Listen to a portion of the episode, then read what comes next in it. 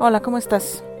Hace más de una semana que no platicamos, pero bueno, pues a veces pasa que las ocupaciones nos saturan y no nos deja tiempo de realizar aquello que nos gusta.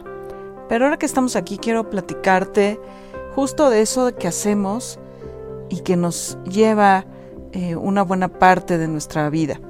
Quiero hablarte de algo que aprendí con mi maestro acerca de la vocación y acerca de las cosas que nos gustan hacer, pero que no siempre es eso eh, a lo que le llamamos vocación. Él mencionaba en su clase que una cosa es lo que nos gusta y nosotros podemos decir que nos gusta mucho una actividad o un hobby o alguna habilidad que tenemos y otra cosa es eso que los demás ven en nosotros y que los demás nos comentan que es para lo que somos buenos. Y eso es la vocación, eso que se nos da eh, de manera muy fácil, eh, de manera casi, casi, casi automática y que nos cuesta poco trabajo o no nos cuesta trabajo, pero que nos sirve para relacionarnos con los demás. y bueno, yo me doy cuenta que en mi vida diaria lo que hago eh, pues sí tiene que ver con, con mi vocación.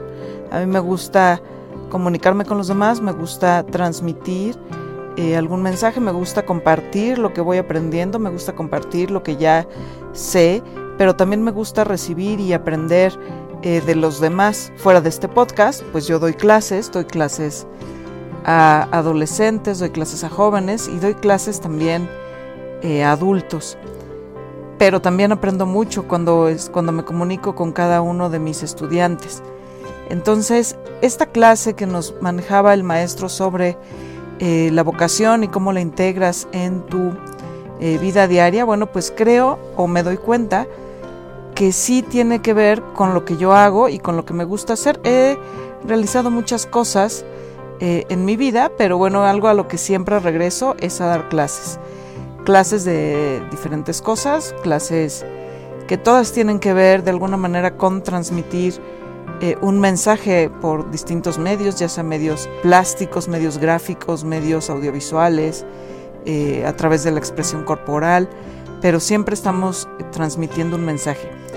Y me siento afortunada porque eh, pues también he aprendido mucho con cada grupo al que atiendo, aprendo cosas nuevas y también me gusta cómo mis estudiantes participan y proponen eh, ideas y proponen actividades y vamos enriqueciendo cada clase. Eso es algo eh, que, me, que, me, llena de orgullo, ¿no? poder recibir también todo lo que ellos saben y poder compartir con todos pues cosas nuevas cada día. Y creo que eh, eso es lo importante, que lo que hagamos lo hagamos con esa vocación. Algo de lo que me deja a mí la clase que tomé esta semana sobre el tema, pues es que el tener una vocación definida, pues nos va a facilitar definitivamente nuestro camino por esta vida, porque eh, pues es simplemente dejarnos llevar por lo que ya no nos cuesta trabajo hacer o por lo que nos gusta hacer. En mi caso, me gusta mucho lo que hago y también se me facilita.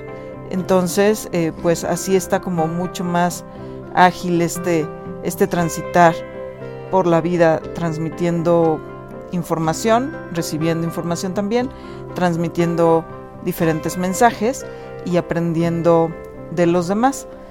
Y sobre todo, bueno, que no me cierro, ¿no? Aprender cosas nuevas, me gusta siempre estar explorando cosas, siempre estar investigando, siempre de algo que me llama la atención, bueno, pues le voy a poner eh, mayor interés aprenderlo, ¿no? A conocerlo. Y recuerda también que, bueno, cuando, cuando estamos haciendo algo con nuestra vocación o relacionado a nuestra vocación, pues vamos a poder ser más capaces de transmitirlo a los demás. Algo que podemos encontrar justo cuando nos enfocamos en nuestra vocación es que la gente nos va a reconocer eh, por lo que hacemos y también va a querer participar con nosotros o va a tener la confianza de participar, de preguntar, de proponer, porque sabe que es algo que nos gusta, algo que nos apasiona y que si a esta persona también le parece interesante, bueno, pues le va a ser útil en algún momento. Recuerda que cuando hacemos algo debemos de hacerlo no solo pensando en nosotros mismos, tenemos que hacerlo también pensando en lo que va a afectar en nuestro entorno esta acción que nosotros realizamos. Entonces, cuando estamos haciendo algo desde nuestra vocación, vamos a tender a que el objetivo de nuestra actividad sea algo que pueda afectar eh, positivamente a nuestro entorno, a nuestra comunidad, para que nosotros reconozcamos que algo que estamos haciendo eh, está hecho de la mejor manera, bueno, tenemos que ver que el beneficio no va a ser solo individual, sino que va a ser un beneficio colectivo. Y esto, bueno, pues va a hacer que todo nuestro alrededor fluya eh, junto con nosotros y que vaya siendo propositivo para todos.